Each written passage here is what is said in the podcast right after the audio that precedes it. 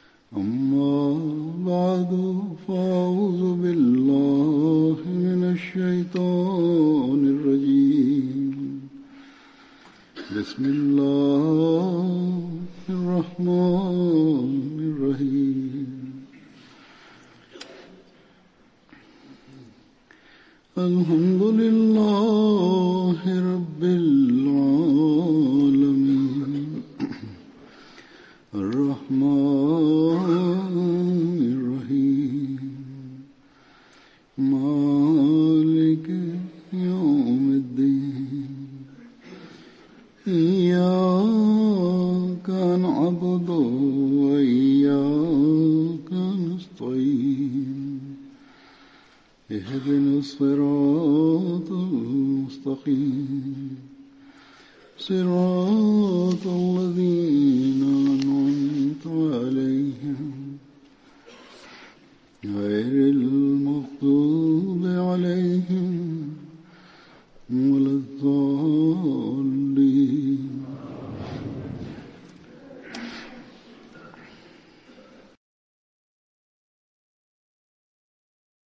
premier compagnon que j'évoquerai aujourd'hui s'appelle Abdullah bin Jahash. Sa mère s'appelait Umayma, elle était la fille d'Abdul Muttalib, et elle était aussi la tante paternelle du saint prophète Mohammed. Ainsi, Abdullah bin Jahash était le cousin du saint prophète Mohammed sallallahu alayhi wa sallam.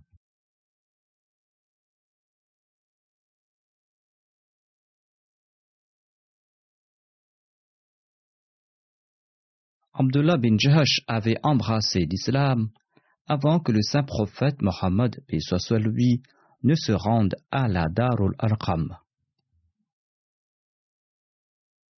Darul Arqam était la maison appartenant à Arqam bin Arqam, un nouveau converti à l'islam. Cette maison servait de centre où se réunissaient les musulmans. La maison se trouvait à l'extérieur de la Mecque et les musulmans s'y rendaient pour accroître leur connaissance religieuse et pour rendre culte à Dieu. Cette maison était aussi appelée la Darussalam. Et elle a été utilisée trois ans comme centre dans la région de la Mecque. Les musulmans s'y rendaient discrètement pour leur culte et le saint prophète Mohammed lui y tenait ses réunions. Ensuite, quand Omar embrassa l'islam, les musulmans se montraient plus ouvertement. Selon les récits, Omar était le dernier à embrasser l'islam dans ce centre.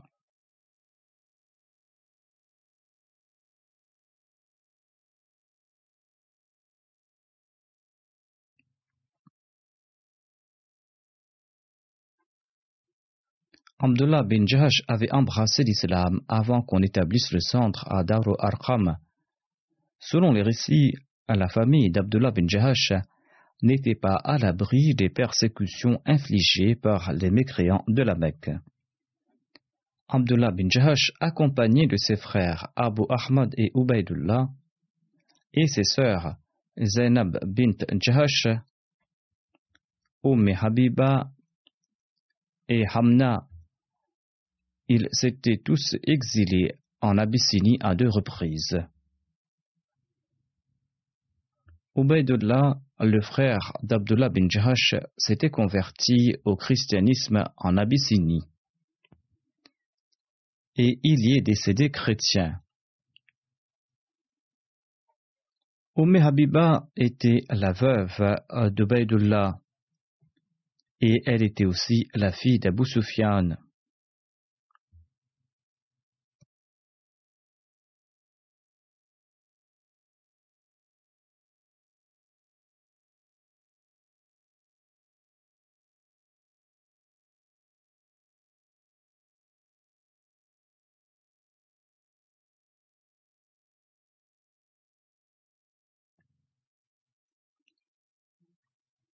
Elle était encore en Abyssinie quand le saint prophète Mohammed lui avait prononcé son nikah avec elle. Abdullah bin Jahash est passé par la Mecque avant de se rendre à Médine. Banu Hanam, sa tribu, avait déjà embrassé l'islam et sa tribu l'a accompagné à Médine.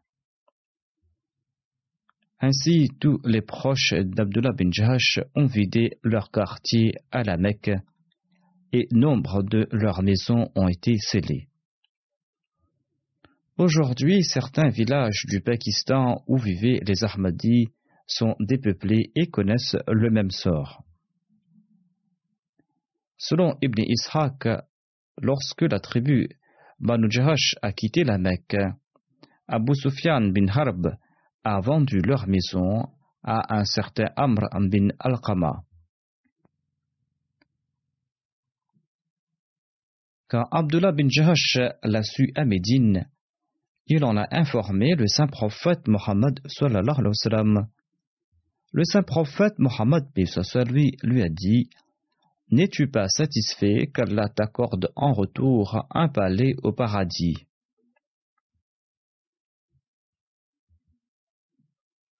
Abdullah a répondu Certainement, ô envoyé d'Allah, j'en suis satisfait.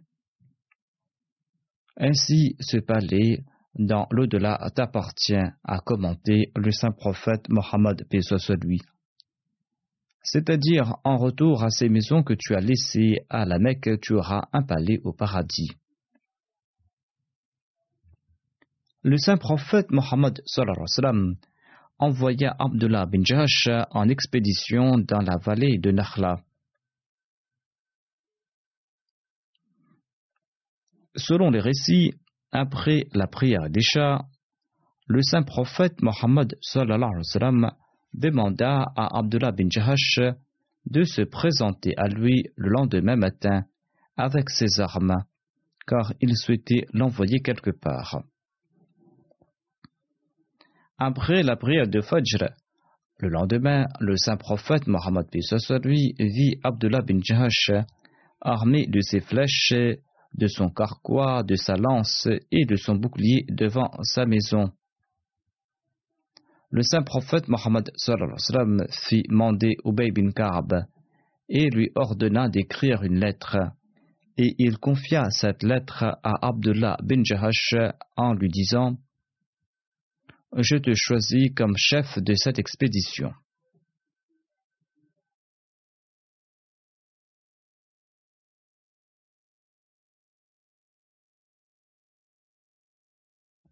Ainsi, Abdullah bin Jahash devait être le chef de cette expédition. Mais selon les récits, le saint prophète Mohammed lui avait choisi Ubaida bin Haris comme le premier chef de l'expédition. Mais avant son départ, ses enfants sont venus plaider auprès du saint prophète, paix les yeux en larmes. C'est là que le saint prophète, paix a choisi Abdullah bin Jahash comme chef de l'expédition. Le saint prophète Mohammed lui, lui donna le titre d'Amir al-Mu'minin selon Nasira al-Halbiya. C'est ainsi qu'Abdullah bin Jahash fut le premier compagnon en l'islam à porter ce titre d'Amirul Mu'minin. Hadrat Muslim Maud le deuxième calife de la communauté, a évoqué cet incident en commentant sur le verset Yas'alunaka anil shahril harami kritalin fi. Il raconte que lorsque le saint prophète Mohammed quitta la Mecque pour s'établir à Médine, eh bien, la colère des mécréants ne s'apaisa point. Voir ces mécréants commencèrent à menacer les habitants de Médine en disant Étant donné que vous avez accordé asile à nos concitoyens, vous n'avez qu'une seule alternative de les tuer tous ou de les expulser de Médine. Sinon, nous allons attaquer Médine et vous tuer tous et prendre vos femmes. Ils ne se contentèrent pas de simples menaces, ils se préparèrent même à lancer leur assaut. Durant cette période, le saint prophète Mohammed lui passait souvent des nuits blanches. De même, les compagnons dormaient leurs armes à portée de la main afin de ne pas être surpris par une attaque ennemie en plein milieu de la nuit. En raison de ce climat, le saint prophète Mohammed avait signé des pactes avec les tribus vivant aux alentours de Médine.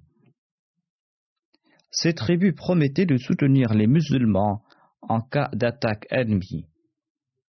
D'autre part, suite aux nouvelles des préparatifs des Korachites, en l'an 2 de l'Égypte, le saint prophète lui envoya Abdullah bin Jahash à la tête d'une expédition de douze personnes à Nakhla, en lui confiant la lettre qu'il devait ouvrir deux jours après.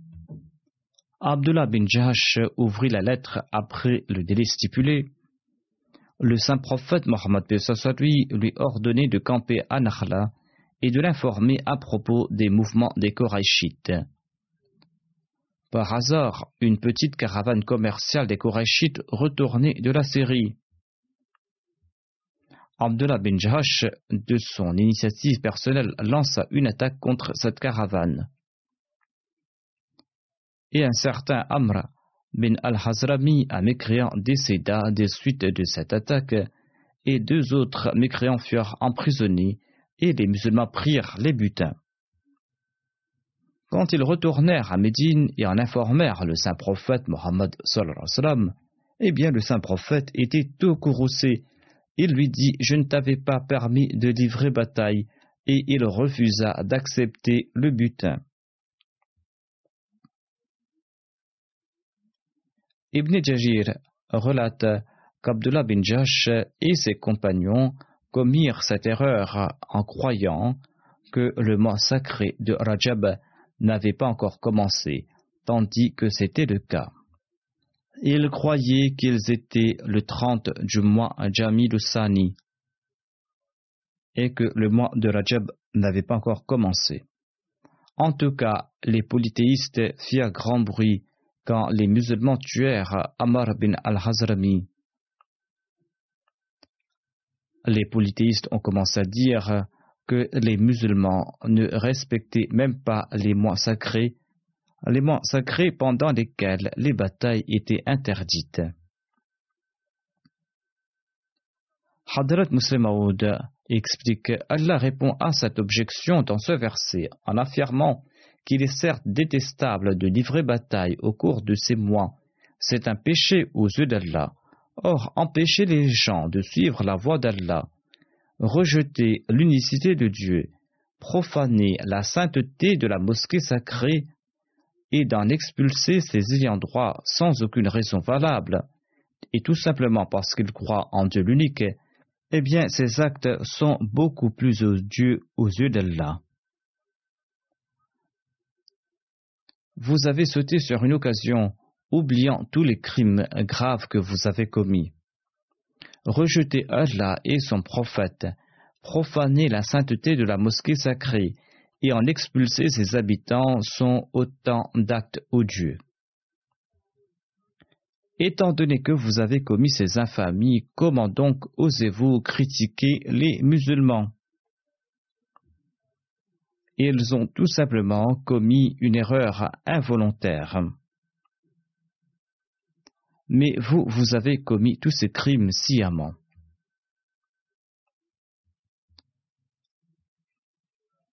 Zainul Abidin Waliullah Shah a commenté sur un hadith du recueil de Bukhari. Il explique que les résultats de l'expédition étaient positifs. Il ajoute que cette expédition a été un grand succès au vu de ses objectifs. Grâce aux prisonniers, ils ont su à propos des intentions des Korachites et de leurs mouvements. L'incident concernant la caravane de Razalami était secondaire et c'était un accident. Il serait faux d'affirmer, à l'instar de certains historiens, que certains membres de l'expédition souhaitaient compenser les biens spoliés des émigrés grâce au butin de la caravane. Cela n'était pas le cas, car l'objectif de cette expédition était de connaître les intentions de la caravane de Hazrami, envoyée sous la tutelle d'Abu Sufyan bin Harb. Leur but était de connaître à propos des préparatifs de guerre des Korachites. C'était là leur mission secrète. C'est pour cette raison qu'ils n'ont pas laissé partir cette petite caravane il serait erroné d'affirmer qu'ils se sont contentés de délester la caravane quand ils ont été envoyés pour se renseigner sur les préparatifs de guerre des Korachites et qu'ils sont retournés au saint prophète sans accomplir leur mission.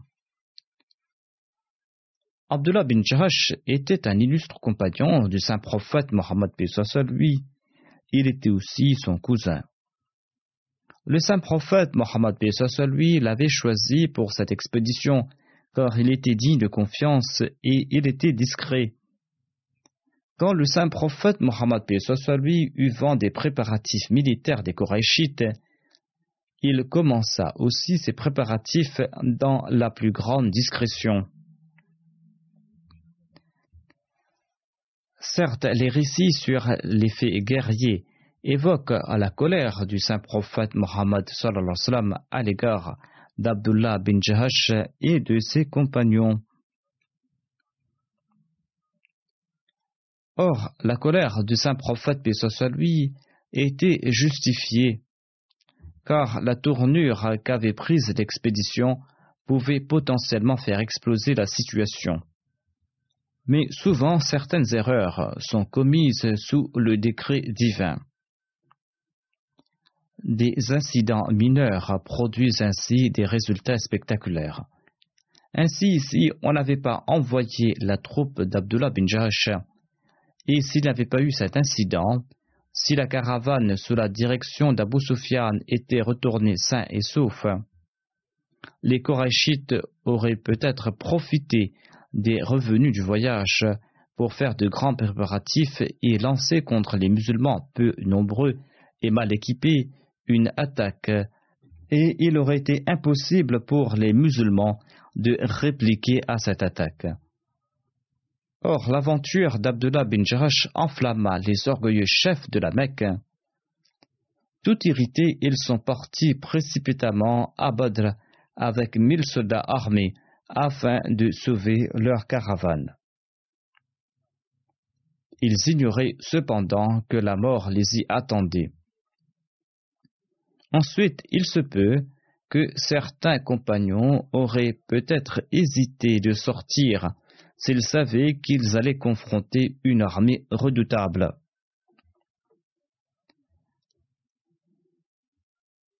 Ainsi donc, la discrétion a eu l'effet d'un camouflage, comme on l'aurait dit dans la langue militaire moderne.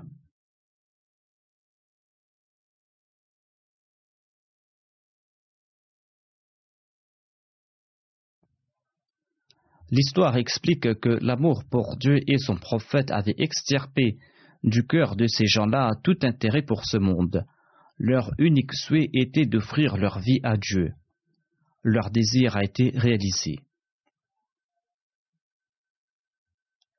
Et certains ont reçu ce titre distinctif de celui dont l'oreille a été coupée dans la voie d'Allah.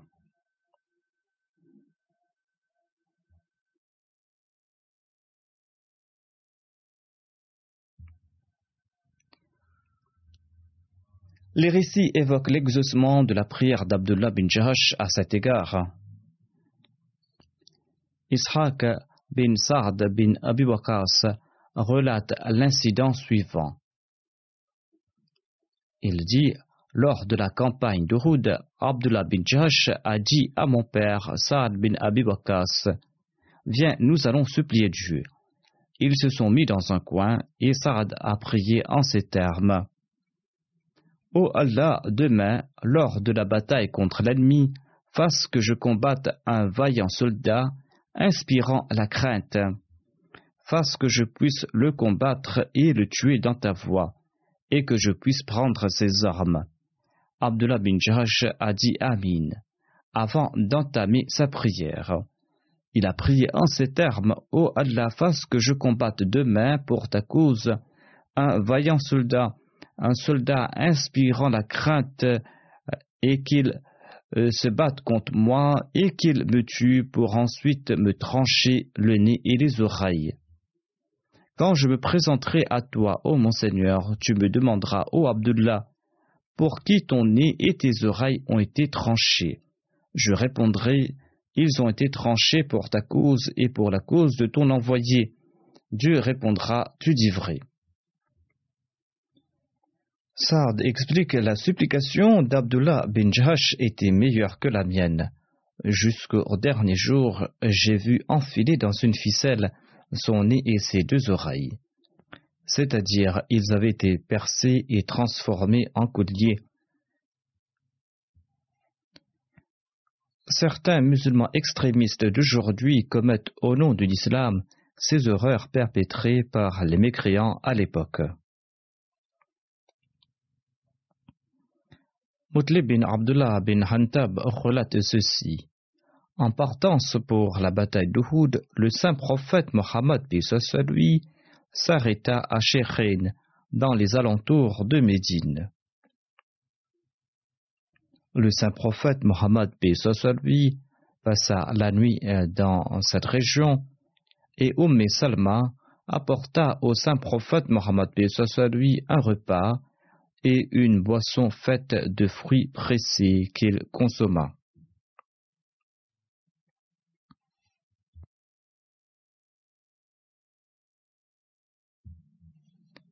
Quelqu'un prit le récipient contenant le jus euh, de fruits et il en but. Abdullah bin Jahash termina le reste. Un autre déclara Donnez-moi un peu. Sais-tu où je pars demain? Abdullah bin Jahash répondit Oui, je le sais. Je souhaite rencontrer Dieu en étant rassasié au lieu de me présenter à lui tout assoiffé.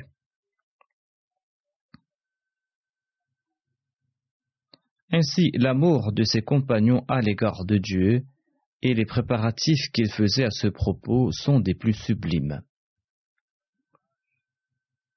Abdullah bin Jahash et Hamza bin Abdul Muttalib ont été enterrés dans la même tombe. Hamza était l'oncle paternel d'Abdullah bin Jahash. Abdullah bin Jahash avait à peu près 40 ans lorsqu'il est tombé à martyr. Le saint prophète Mohammed lui devint le gestionnaire de ses affaires et il avait acheté des biens à Khaybar pour son fils. Abdullah bin Jash était aussi un bon conseiller. Il était parmi ses compagnons consultés par le saint prophète Mohammed lui à propos de la bataille de Badr.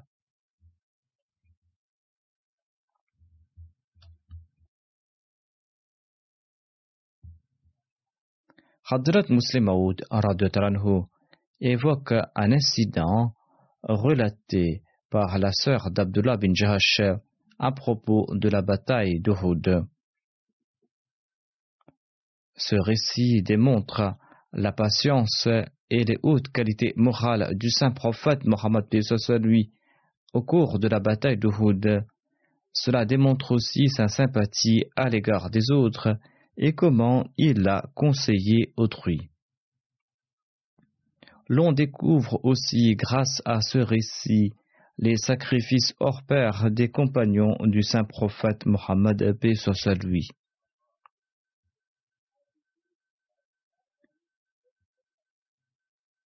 Cet incident a eu lieu quand le saint prophète Mohammed paix sur lui retournait de la bataille d'Uhud.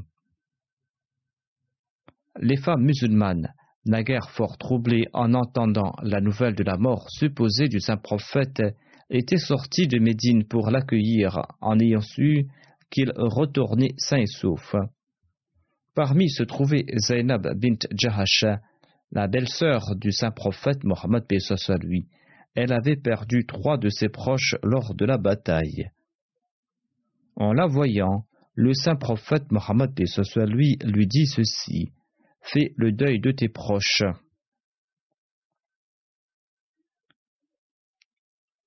C'était là une expression arabe signifiant Je t'informe que tu as perdu tes parents. Zainab bint Jahash a dit Je dois faire le deuil de qui, ô envoyé d'Allah? Le saint prophète, paix soit lui, répondit Ton oncle maternel Hamza est tombé en martyr. En entendant cela, Zainab bint Jahash a récité C'est à Allah que nous appartenons et c'est à lui que nous retournerons. Qu'Allah exalte son statut, il est décédé d'une belle mort. Et le saint prophète lui a dit Fais le deuil d'un autre proche.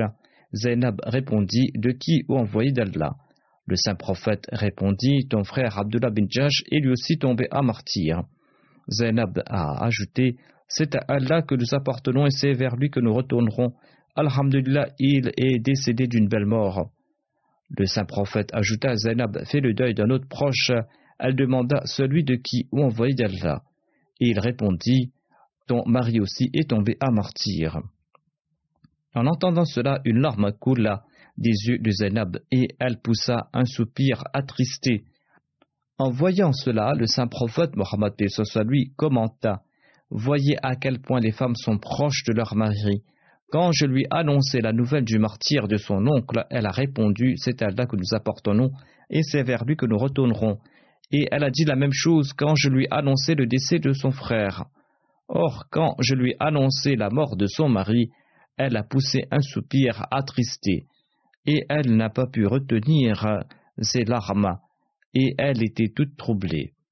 En pareille circonstance, la femme oublie ses proches et ses parents, mais elle n'oublie pas un mari aimant. Le saint prophète Mohammed lui a demandé à Zainab Pourquoi avais-tu poussé ce soupir quand tu as entendu la nouvelle de la mort de ton mari? Zainab a répondu Ô envoyé d'Allah, je me suis souvenu de son fils. Qui va s'occuper de lui à présent? L'amour du mari avait certainement son importance.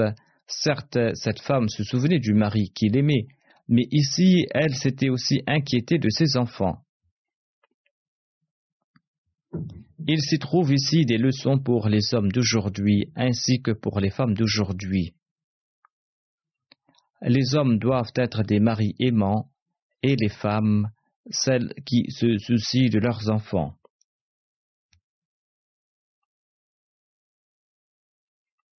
Et pour être des maris aimants, il est important de s'acquitter de ses devoirs envers sa femme et ses enfants. Ces jours-ci, l'on reçoit de grandes doléances à ce propos. Le saint prophète Mohammed, paix lui, fit par la suite une belle déclaration à l'endroit de Zainab. Elle lui dit Je prierai qu'Allah t'accorde quelqu'un qui sera un meilleur soutien pour tes enfants que ton défunt mari. Suite à cette prière, Zainab se maria avec Talha. Et Mohammed bin Talha naquit de cette union.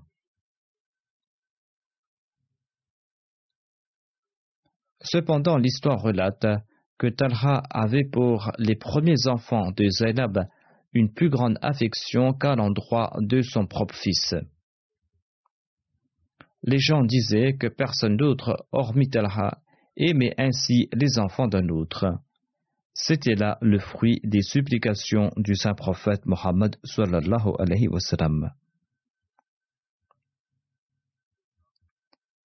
Le deuxième compagnon que je veux mentionner aujourd'hui s'appelle Kab bin Zayd bin Qais bin Malik. Il appartenait à la tribu Banu Najjar. Il avait participé à la bataille de Badr et il tomba à martyr lors de la bataille du fossé. On dit qu'il fut touché par la flèche lancée par Umayya bin Arabiya. Ka'b bin Zayd faisait partie des compagnons de Bir Ma'una, des compagnons qui tombèrent tous en martyr sauf Ka'b bin Zayd. Ainsi donc, suite à une requête d'une tribu, le saint prophète Mohammed lui avait envoyé 70 de ses compagnons, parmi lesquels il y avait de nombreux Hufaz et de Khari. Ils étaient partis à Bir Mauna et cette tribu les trompa et les tuèrent tous, sauf Karb bin Zayd. Il s'était réfugié sur un mont.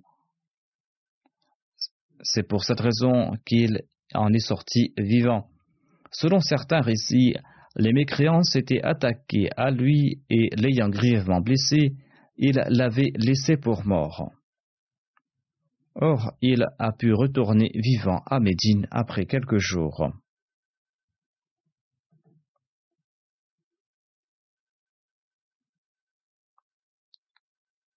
Le troisième compagnon s'appelait Saleh Shukran. Il s'appelait donc Saleh. Shukran était le surnom par lequel il était connu. Saleh Shukran était un esclave abyssinien appartenant à Abdullah bin Auf. Ses services plaisaient au saint prophète Mohammed lui et le saint prophète décida de l'acheter à Abdullah bin Auf. Selon certains récits, Abdullah bin Auf offrit gratuitement cet esclave au saint prophète Mohammed. Saleh Shukran avait participé à la bataille de Badr. Mais étant donné qu'il n'était pas libre, le saint prophète Mohammed lui ne lui avait pas accordé une part du butin. Mais le saint prophète lui lui avait confié la tâche de surveiller les prisonniers. Les proches de ces prisonniers remettaient à Salih Shukran les rançons pour les libérer. C'est ainsi que Saleh amassa une plus grosse fortune qu'il aurait tirée de sa part du butin s'il en avait reçu une. Le saint prophète Mohammed lui a franchi Saleh Shukran après la bataille de Badr. Jafir bin Mohammed Sadiq affirme que Shukran était membre des Ashab et Soufa, ses compagnons qui étaient toujours à la porte du saint prophète Mohammed lui. Shukran a eu l'occasion de laver la dépouille du saint prophète Mohammed lui et de participer à son enterrement. Selon Ibn Abbas, Shukran avait lavé la dépouille du saint prophète Mohammed lui dans sa chemise. Ali Fadar bin Abbas, Kuthum bin Abbas, Shukran ainsi que Aus bin Khawli étaient tous trois descendus dans la tombe du saint prophète Mohammed, paix soit. Shukran relate à ce propos Je jure par Dieu que c'était moi qui avais placé sous la dépouille du saint prophète sa couverture de velours. Selon un récit de Muslim, cette couverture était de couleur rouge. Le saint prophète Mohammed lui utilisait cette couverture et Saleh Shukran ajoute que je ne souhaitais point qu'un autre porte cette couverture après le saint prophète Mohammed sallallahu. Il l'utilisait pour se draper ou pour s'asseoir dessus. Lors de l'expédition d'Al-Muraisi, le saint prophète Mohammed lui confia à Saleh Shukran la responsabilité de surveiller les prisonniers, ainsi que la responsabilité euh, de surveiller les biens, les armes, ainsi que les animaux saisis euh, des camps ennemis. Il était donc euh, dit d'une grande confiance.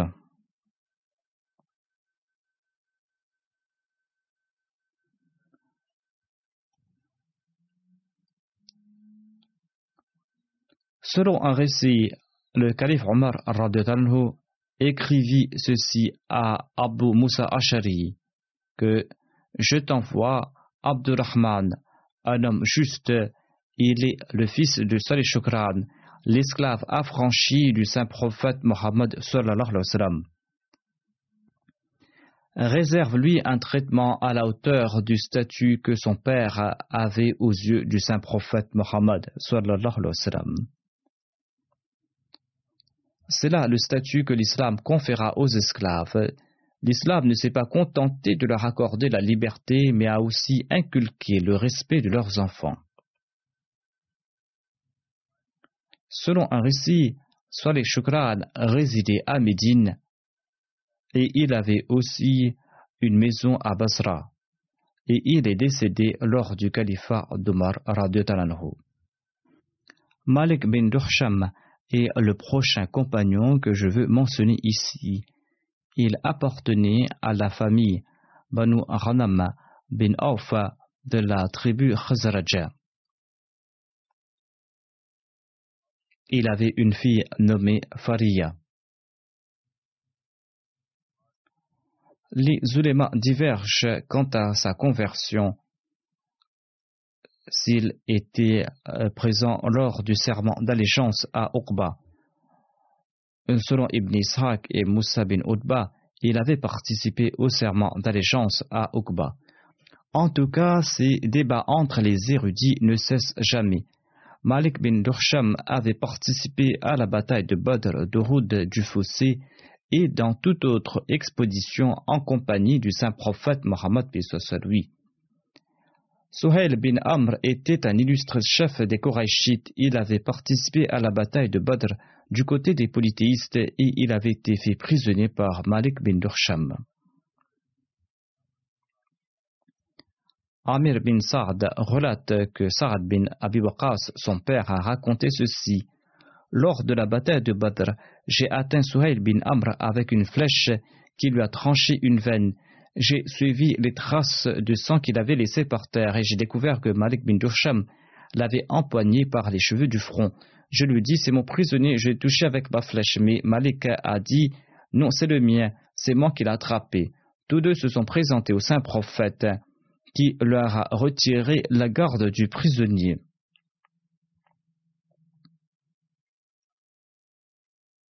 Or, Suhail bin Amr avait réussi à se soustraire à Malik bin Dursham à Rawha.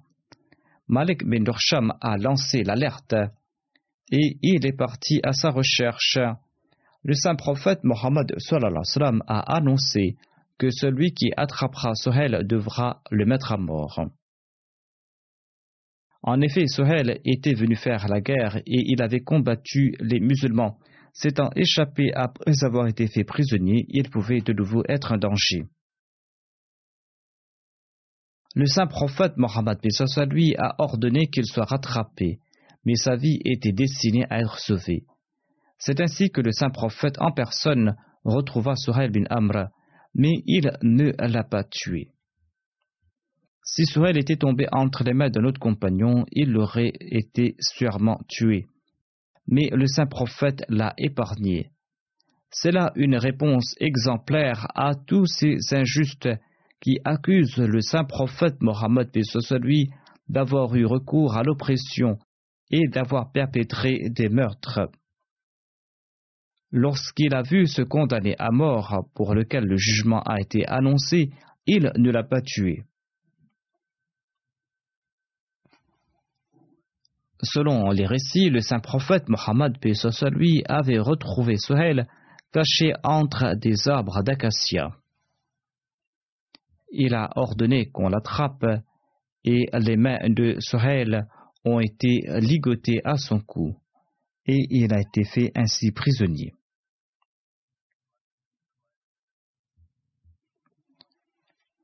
Selon un autre récit du recueil de Sahih Bukhari, Udban bin Malik, un des Ansar qui avait participé à la bataille de Badr, avait dit au saint prophète Mohammed lui Ô envoyé d'Allah, ma vue s'affaiblit et je suis l'imam de ma tribu. Lorsqu'il pleut, le fossé qui me sépare de ma tribu s'inonde, et de ce fait, je ne peux pas me rendre à la mosquée afin de diriger la prière. Ô prophète d'Allah, je souhaite que vous veniez chez moi et que vous fassiez la prière dans ma maison et que j'en fasse une mosquée. Le saint prophète lui a répondu Inch'Allah, je viendrai. On rapporte que le saint prophète lui et Abu Bakr sont venus un matin chez lui au lever du jour. Le saint prophète Mohammed lui a demandé à cette personne la permission d'entrer dans sa maison et il lui a permis d'entrer. L'envoyé d'Allah est entré dans la maison. Il ne s'est pas assis et il lui a demandé Où souhaites-tu que je fasse la prière dans ta maison?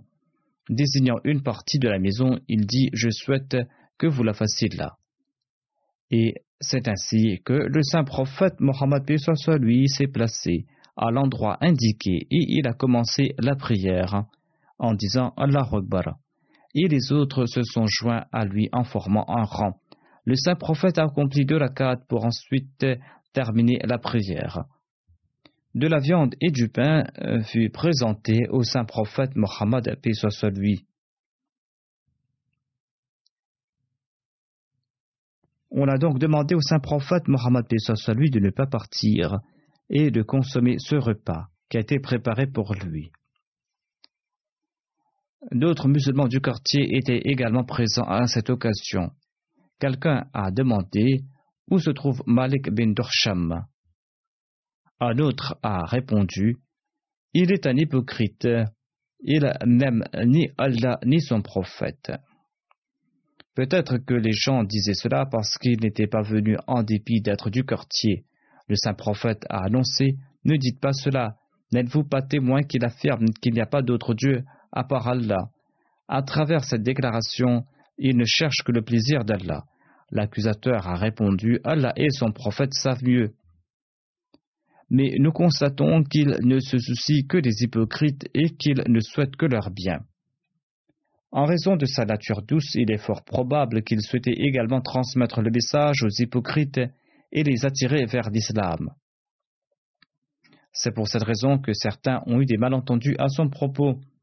Le saint prophète a déclaré Allah préservera certainement du feu celui qui affirme La ilaha illallah, à condition qu'il cherche le plaisir d'Allah par cette déclaration. Voici une réponse à ces soi-disant savants qui lancent des fatwas de mécréance et qui oppriment les Ahmadis aujourd'hui. Ces fatwas de ces prétendus ulémas ont détruit la paix dans les pays musulmans.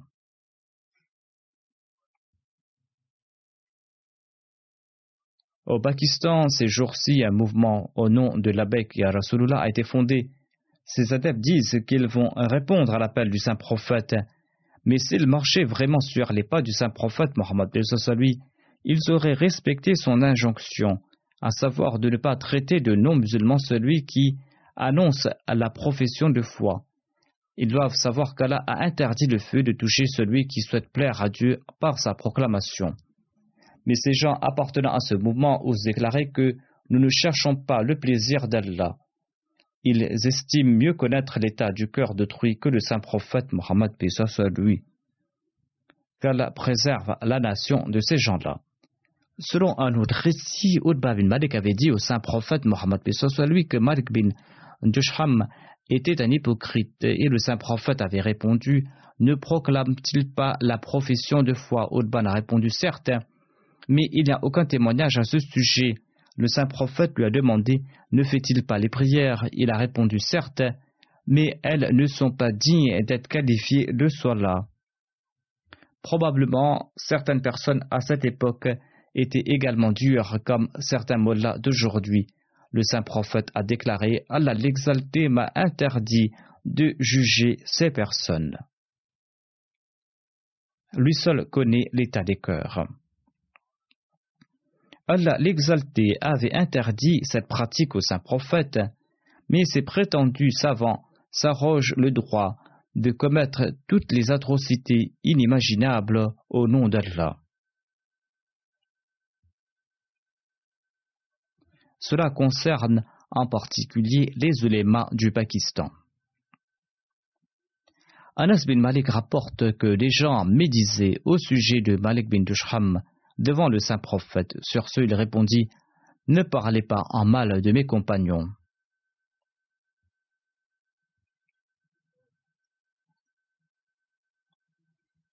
En retournant de l'expédition de Tabouk, le saint prophète s'arrêta à Ndou Awan, non loin de Médine.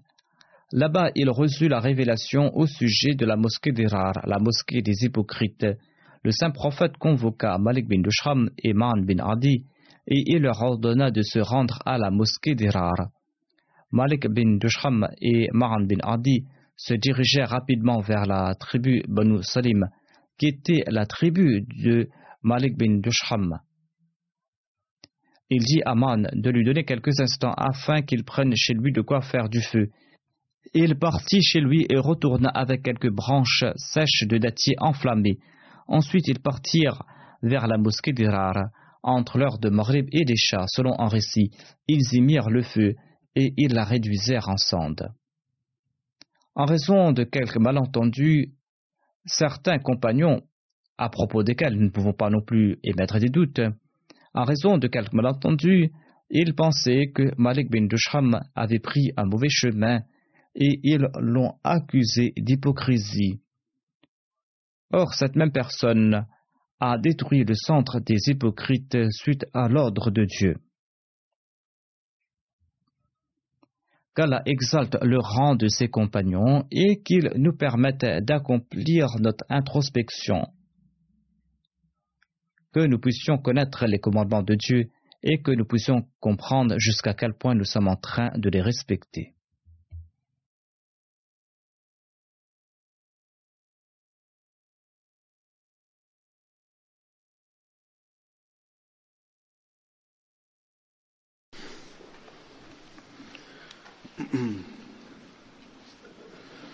الحمد لله الحمد لله نحمده ونستعينه ونستغفره ونؤمن به ونتوكل عليه ونعوذ بالله من شرور أنفسنا ومن سيئات أعمالنا. من يهده الله فلا مضل له ومن يضلل فلا هادي له. ونشهد أن لا إله إلا الله ونشهد أن محمدا عبده ورسوله. عباد الله رحمكم الله. إن الله يأمر بالعدل واللسان وإيتاء ذي القربى وينهى عن الفحشاء والمنكر والبغي يعظكم لعلكم تذكرون اذكروا الله يذكركم وادعوه يستجب لكم ولذكر الله أكبر.